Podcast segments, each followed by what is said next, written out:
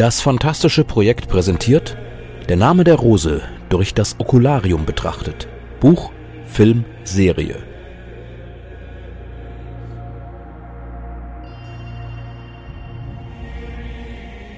Vorwort. Natürlich. Ein Remake und ein Jubiläum.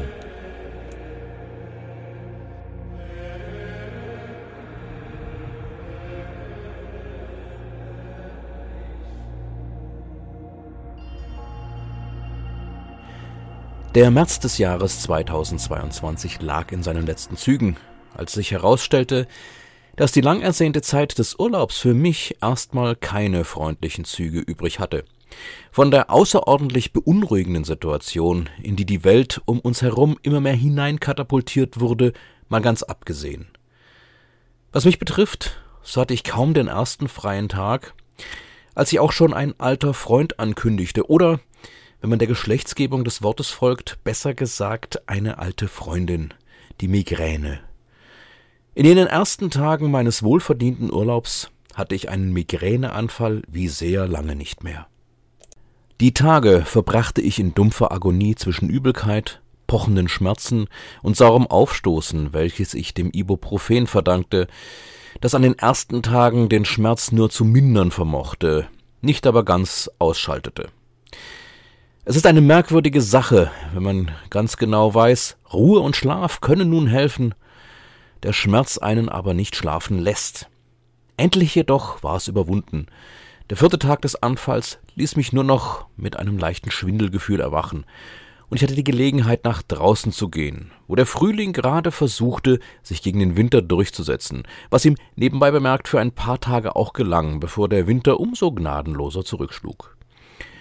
Über den Tag hinweg wurde mein Gefühl immer besser, und so lag ich dann des Abends auf dem Sofa in meinem Wohnzimmer und überlegte, was ich nun tun sollte. Die letzten Tage fand ich mich nicht sonderlich produktiv. Ich hatte mir viel vorgenommen und nichts von dem hatte ich tun können. Davon abgesehen habe ich ja schon erwähnt, dass die Situation der Welt immer beunruhigender wurde, und an jenem Abend wollte ich für mich einen Gegenpunkt setzen. Was tut ein Mensch, wenn das Leben über ihn hereinbrechen möchte wie ein Tsunami? Er sucht Ablenkung. So stand ich an jenem Abend zunächst vor dem Regal meiner DVD- und Blu-ray-Sammlung.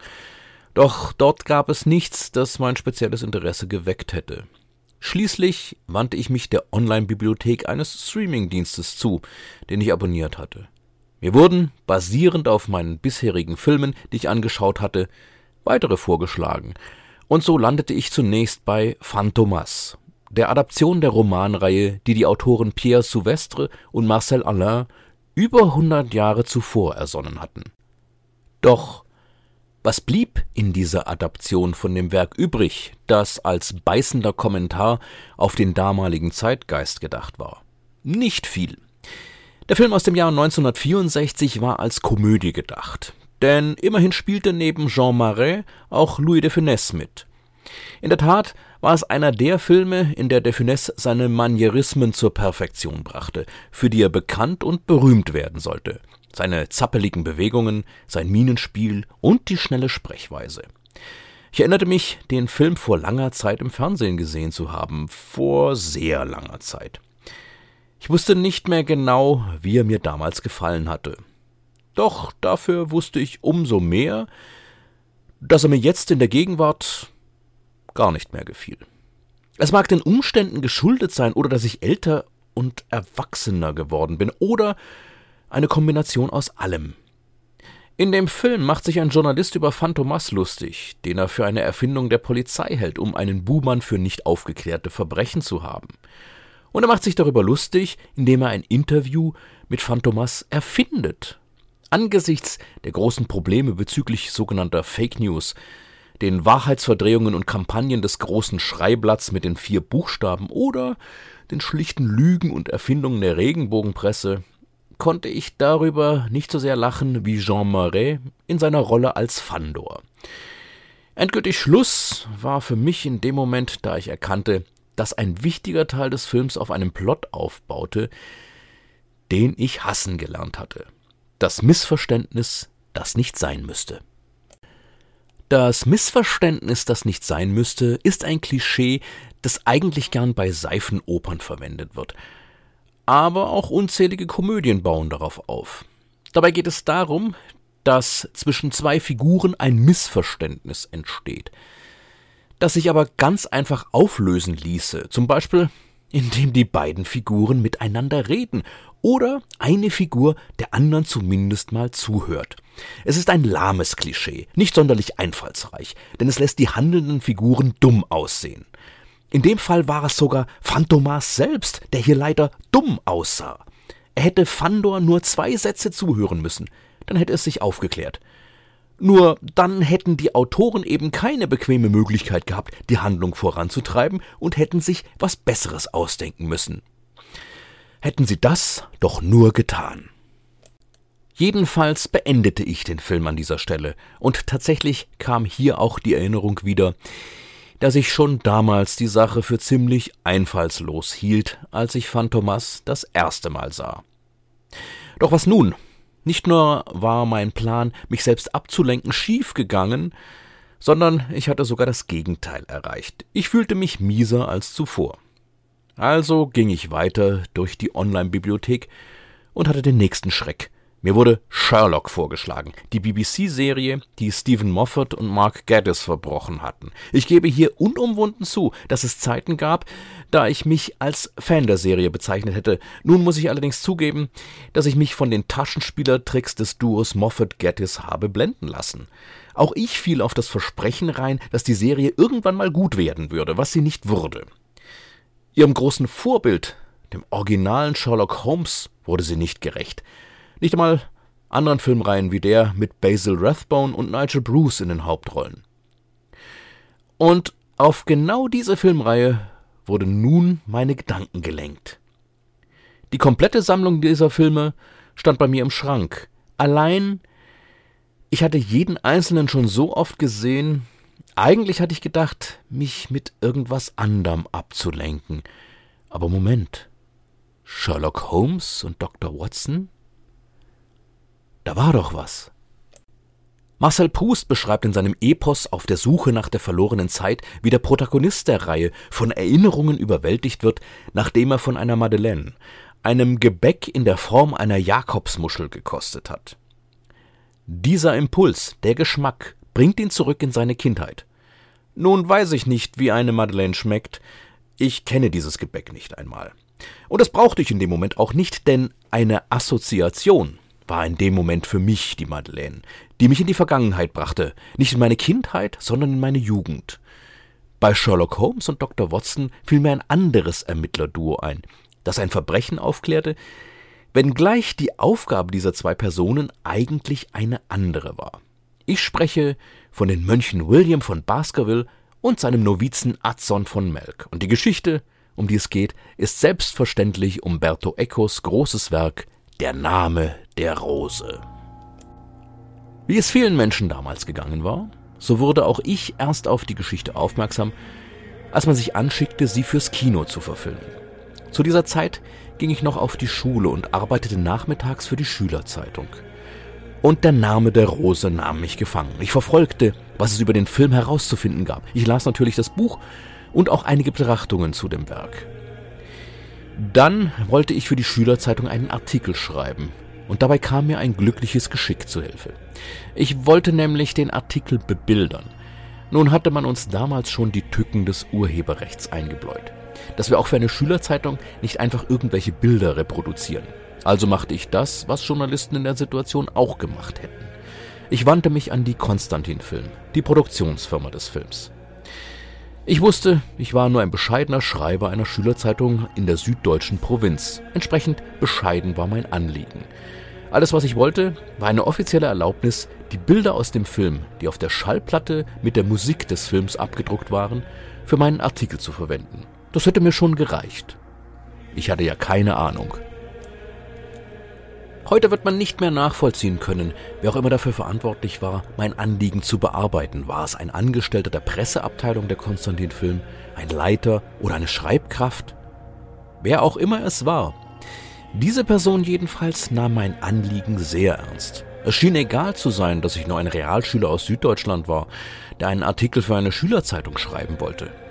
Ein paar Tage nach meiner Anfrage bekam ich einen großen Umschlag von der Konstantin-Film, was mich sehr überraschte. Noch überraschter war ich allerdings, als ich ihn öffnete und den Inhalt ans Tageslicht beförderte. Es handelte sich um ein Pressebuch zum Film und ein Stapel Fotos. Die Fotos waren offizielle Pressebilder und die Person, die sie mir geschickt hatte, hatte sich die Mühe gemacht, genau jene Fotos auszuwählen, die auf der Soundtrack-Platte abgedruckt waren. Ich war platt und ein wenig desillusioniert. Platt deswegen, weil man meinen Brief so ernst genommen hatte wie jede Anfrage eines Journalisten. Desillusioniert deswegen, weil ich auf diese Weise herausfand, dass all jene Redakteure von diesen Filmzeitschriften die Interviews mit den Machern von Der Name der Rose gar nicht selbst geführt hatten. Sie hatten sie aus dem Pressebuch entnommen, zusammen mit den interessantesten Beschreibungen. Ich jedenfalls erhielt so nochmal einen tieferen Einblick in die Produktion und konnte meinen Artikel sehr viel besser gestalten, als ich das gedacht hatte. Es ging sogar so weit, dass ich für die anstehenden Abschlussprüfungen für das Fach Deutsch eine Arbeit vorbereitete, für den Fall, dass ich in die mündliche Prüfung müsste. Und diese Arbeit handelte von Echos Roman und seiner Umsetzung. Dazu kam es allerdings nicht, da ich in Deutsch keine Note hatte, die ich mit einer Prüfung einfach so zum Besseren hätte rumreißen können. Im Gegenteil, wäre es schief gegangen, hätte ich mir die Note sehr leicht versauen können. In der Reihe der Dinge, die mich in meiner Kindheit und Jugend geprägt hatten, sticht der Name der Rose etwas heraus. Aber ohne Zweifel war es so. Vermutlich war es auch ein Zeichen, dass ich langsam erwachsen wurde, wenn es solche Materie war, für die ich mich begeistern konnte. Um den Bogen zurück in die Gegenwart zu schlagen, alle diese Erlebnisse stiegen in mir auf wie Bläschen in Mineralwasser, und ich beschloss, den Abend damit zum Abschluss zu bringen, indem ich ihn mit dem Film Der Name der Rose krönte. Doch da erfuhr ich eine Enttäuschung. Ich gab also den Titel in das Suchfeld der Online-Videothek ein und bekam auch ein paar Vorschläge, nur hatten diese fast alle nichts mit meiner Suche zu tun. Ähnlich wie sich William und Adson in der großen Klosterbibliothek, um die sich die Ereignisse des Romans ranken, zurechtfinden mussten, musste auch ich mich durch die Vorschläge arbeiten. Allein es gab nur einen Titel, der wirklich der Name der Rose lautete. Doch auf dem Vorschaubild sah ich nicht Sean Connery als William und Christian Slater als Adson, sondern zwei Schauspieler, die mir unbekannt waren. Hatte es etwa ein Remake gegeben? Ich klickte das Bild an und stellte fest, dass es sich dabei nicht um einen Film, sondern um eine ganze Serie handelte. Eine kurze Suche im Internet bestätigte, es war ein Remake als achteilige Serie, die 2019 im Fernsehen gelaufen war. Gerade kurz vor der Pandemie. Der Streamingdienst forderte mich nun auf, eine Entscheidung zu treffen. Den Film mit Connery würde ich hier nicht sehen können. Ich konnte mir nun also die erste Folge anschauen oder gleich die ganze Staffel kaufen. Ich war misstrauisch, ich kannte die Macht der Nostalgie. Mein William, wenn man so will, war Jean Connery. Aber ich war auch genauso neugierig. Der Film aus dem Jahr 1986 komprimiert ein Buch, das nicht weniger als 654 Seiten hat. Natürlich ist da viel verloren gegangen und manches wurde geändert. In einer Serie hat man viel mehr Zeit, um solchen Stoff umzusetzen. Also kaufte ich mir die erste Folge mit der Option, den Rest zu einem Pauschalpreis nachzukaufen, wobei mir der Preis der Folge angerechnet würde. Und ich sah die Folge gleich an. An dieser Stelle muss ich nun etwas springen in den Ereignissen, denn ich sah in den folgenden Tagen eine Episode nach der anderen, und während ich sie sah, wuchs in mir die Idee, die Vergangenheit lebendig werden zu lassen, wie Adson im Film es ausdrückt. Mittlerweile hatte ich nämlich herausgefunden, dass es ein Jubiläum zu feiern gab. Vor 40 Jahren erschien der Roman Der Name der Rose zum ersten Mal auf Deutsch. Zwei Jahre zuvor war im italienischen Original erschienen. Das macht also 42 Jahre. Eine Zahl, an der Douglas Adams seine Freude gehabt hätte. Und anlässlich des Jubiläums war gerade eine bibliophile Neuauflage der deutschen Version erschienen. Vielleicht würde es sich lohnen, auf die Reise zu gehen, zu der einen das Buch auffordert, gerade in diesen Zeiten. Die Reise führt in ein Labyrinth. Es geht um Bücher, die man nicht lesen soll. Und um fanatische Gotteskrieger, die einfache Erklärungen haben wollen, denen der scharfsinnige William entgegensteht, der sich an den Fakten orientiert. Ich würde aber nicht nur auf das eingehen, das man im Licht der jüngsten Ereignisse auf unserer Welt in dem Roman wiederfinden könnte, sondern auch auf die Unterschiede zwischen dem Buch, dem Film und dieser Serie. Denn oh ja, auch bei der Serie gab es Unterschiede. Ich hatte auch immer noch das Pressebuch der Konstantin-Film, das ich zu Rate ziehen konnte. Sowieso lag der Podcast-Kanal des fantastischen Projekts brach. Etwas, das mich schon geraume Zeit störte. Nun war aber die Energie wieder da und eine Idee. Und so beschloss ich, eine Reihe zu produzieren, wie ich es unlängst zum Jubiläum von Tim und Struppi getan hatte. Ihr Titel? Der Name der Rose. Durch das Okularium betrachtet. Buch, Film, Serie. Ein Okularium ist im weitesten Sinne etwas, das zu den Augen gehört. Wie Williams Augengläser. Und genau wie William sich mit seinen Augengläsern bewaffnete, musste auch ich etwas tun, um den Blick zu schärfen. Ich tat dies, indem ich Ausschau hielt nach weiterer Sekundärliteratur, damit mir nicht die vielen Anspielungen entgehen sollten. Und natürlich, so sehr ich den Film von 1986 auch im Gedächtnis hatte, ich würde mir nochmal anschauen müssen, um ganz sicher zu gehen, dass ich ihn richtig wiedergebe. Zu meiner Schande muss ich gestehen, dass ich vor Jahren zwar mal eine Videokassette mit dem Film besaß, aber nie eine DVD. Sowohl die Sekundärliteratur als auch die DVD fand ich gebraucht im Internet. Und natürlich bestellte ich mir im gleichen Zug die Jubiläumsedition des Buchs. Zugleich beschloss ich, mich betreffend des Aufbaus der Reihe an Ecos Roman zu orientieren. Dieser hat vor seinen sieben Kapiteln nicht weniger als zwei Vorworte oder genauer gesagt ein Vorwort und einen Prolog. Im Vorwort erzählt Echo die Geschichte, wie er die Abschrift eines alten Buches in die Hand bekam, in dem ein Mönch eine abenteuerliche Geschichte niedergelegt hat. Nun ist es bei Echo klar, dass diese Erzählung Fiktion ist. Es gab dieses Buch nie genauso wenig wie Adson. Die meisten der Figuren, die in dem Roman auftauchen, oder die Ereignisse, die dort beschrieben werden. Doch vielleicht mag es Personen, die bisher dieser Erzählung hier gefolgt sind, verwirren. Denn das, was ich hier niedergelegt habe, ist keine Fiktion. Genau so entstand diese Reihe. Und vom Buch selber, dem Film und der Serie wird noch zu erzählen sein.